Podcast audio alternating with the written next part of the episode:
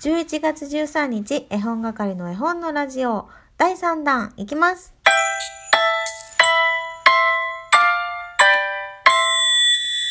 こんばんは、絵本係のまこです。まさかの第3弾、いきたいと思います。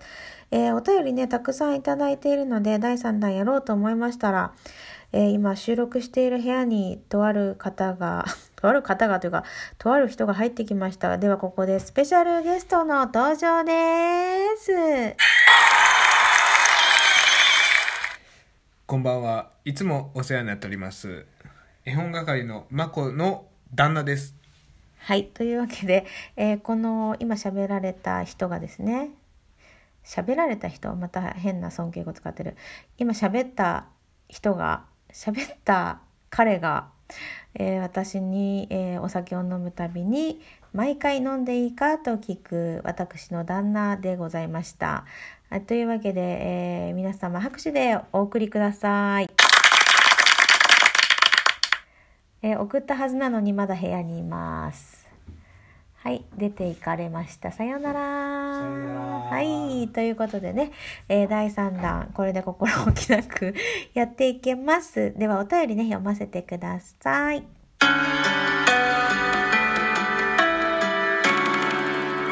ラジオネーム羊雲さん。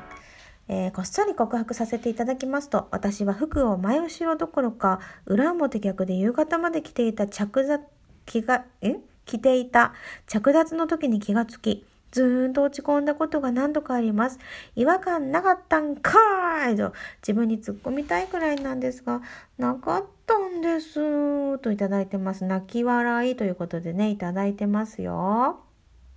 そういう日もあるよね。で、これね、ライブで喋ってたんだけど、ユニクロのね、あの、サイズのテープあるじゃん。あれが、なんで透明なんだっていう話になって、あれさ、あれもよくさ、剥がし忘れませんか？剥がし忘れる。なんか剥がし忘れたことがあるから、絶対に、絶対の絶対の絶対に剥がすって、すぐ剥がすと思ってね、剥がしてます。なんか自分がさ何のサイズ着てるか教えて歩いてるようなもんだもんねあれはね色があったら絶対取るのに透明っていうのがきついな例えばネイビーとかさ着てるとさもう完全に完全に剥がし忘れますよね皆さんもね気をつけてくださいねそして、チョラホップさん、三重県四日市名物のトンテキ初めて聞いたので、調べました。美味しそう。今度作ってみようと思います。関東にも初めて聞きました。関東でいうおでんのことなのでしょうかお酒を飲むときに奥様に確認するなんて謙虚な旦那様ですね。我が家は旦那が酒豪なのに対し、私は全く飲めないので、一人でたくさん飲んでます。仕事先で飲み、家でも飲み、お酒飲んでいない日がないです。夫が最近飲んでいるのは、ウィルキンソンウォッカ、ヘブンヒルケンタッキーストレートバーボンウイスキーというアメリカのウイスキー、焼酎、ワイン、ビールですと、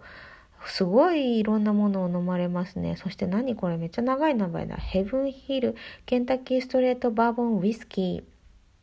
ー。ねえーお酒が好きな旦那様なんですね。あのーでもきっとさ、旦那さんもさ、チョラホップさんと本当は飲みたいのかもしれないよね。で、私もそうだけど、あの、お相手、お相手っていうとまた言い方ね、おかしいけど、あの、旦那じゃない昔好きだった人がすっごい飲んでいて、その人とね、一緒に飲めたらもっともっと誘ってもらえるんじゃないかなとか一緒に飲めたら楽しいなとか思ってねお酒頑張ってね練習した 覚えがあります。それでね今ぐらい飲めるようになったんだけどまあお酒もねほどほどにたしなむ程度がいいのかもしれませんね、えーそしてしおりんさんまこさんこんばんは。13日金曜日のテーマトーク、おすすめ本のラジオとっても良かったです。今日のね、第1部だね。インスタグラムで皆さんが投稿されている絵本紹介はいつも参考にしていますが、耳だけで聞くおすすめ絵本っていうのが、うーん、うまく言えないのですが、どんな絵なのかな？どのくらいの大きさなのかな？とか想像してそれだけでワクワクが止まらない。物草トミーは娘が好きそうなので早速メモしました。耳だけで聞くおすすめ絵本、ぜひフリートークのテーマに取り入れてほしいです。よろしくお願いしますといただきました。確かに確かになんか全貌がわかるよりも、ちょっとね、含んだ感じの方が、こう、興味がいきますよね。確かになんか、だからね、あの、ラジオショッピングとかも、もう本当にうっかり買いそうになる。なんか買いたかったら買えばいいんだけど、なんか、なんだろうね、テレビショッピングよりラジオショッピングの方が、私は買いたくなるんですよね。それと同じだよね、きっとね。えー、じゃあまた、改めて、その、なんだろうね、皆さんにこう、聞いて送ってもらってご紹介するっていう時間を取りたいと思います。しおりんさんいつも素敵なご提案をありがとうございます。なんか絵本係の絵本のラジオがますます魅力的になるようなね、えー、ご意見いつも本当にありがとうございます。というわけで、えー、メッセージはこの辺りかな？うん。ありがとうございます。というわけで、えー、今6分となりました。なんかあの私の話になっちゃうんですけど息子がねなんか最近ね毎朝、えー、保育園に行く時の車の中で絵本が読みたいと言って車に乗る前にね一冊選ぶようになりました。それこそねここのところはバムケロ持って行って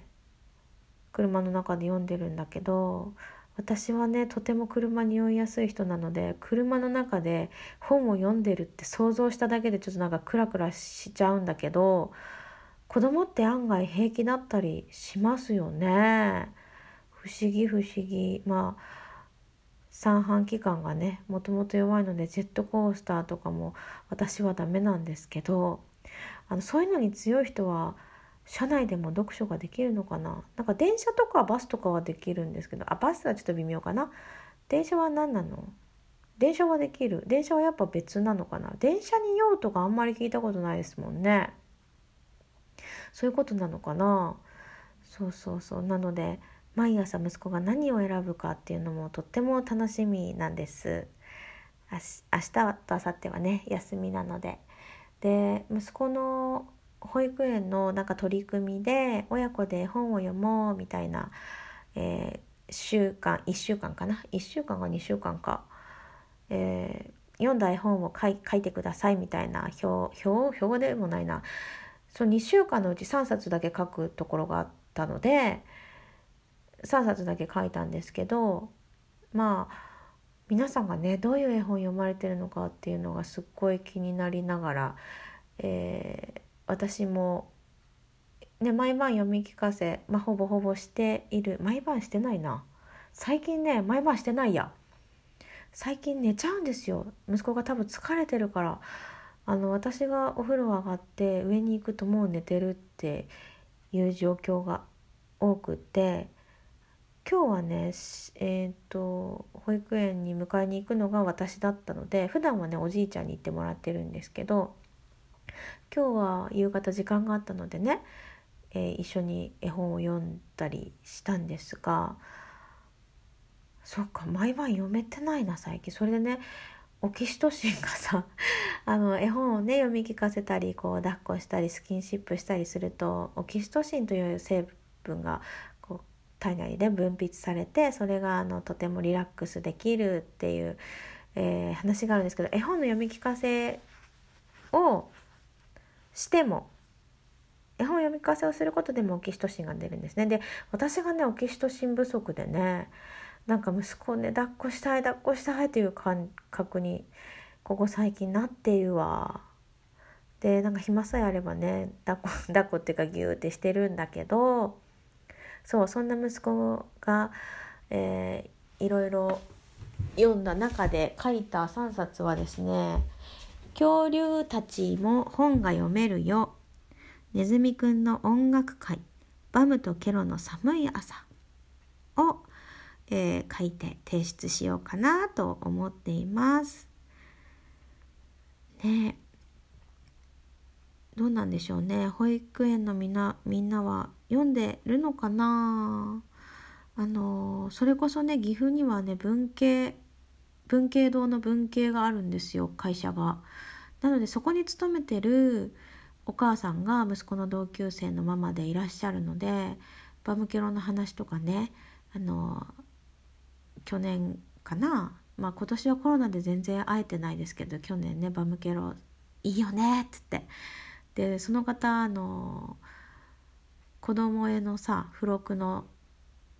えー、野良猫軍団のトートバッグ持ってたから「私も持ってる」って言ってね話が弾んだんですけども、えー、やっぱねみんなが読んでるどんな本読んでるんだろうってすっごく気になりますね。そしてねあとね言おうと思ったのが私あの福音館書店の子どもの友感想をね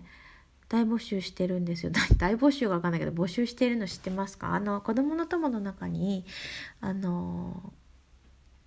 絵本の楽しみっていう冊子が入ってるんですがそこにね、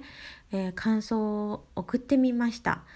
私のお友達で感想を送ってる子がいるんですけどそこにも書いてあるけどその冊子にも書いてあるけど送っていただくと絵はがきをお送りします。採用されますと弊社新刊をお送りします。と書かれているんですよ。これはね、送らない手はないと思います。もし子供のともね、よく購入される方、え、ネットでもお手紙でもファックスでもいいって書いてあったので、ぜひぜひ送ってみませんか？一緒に。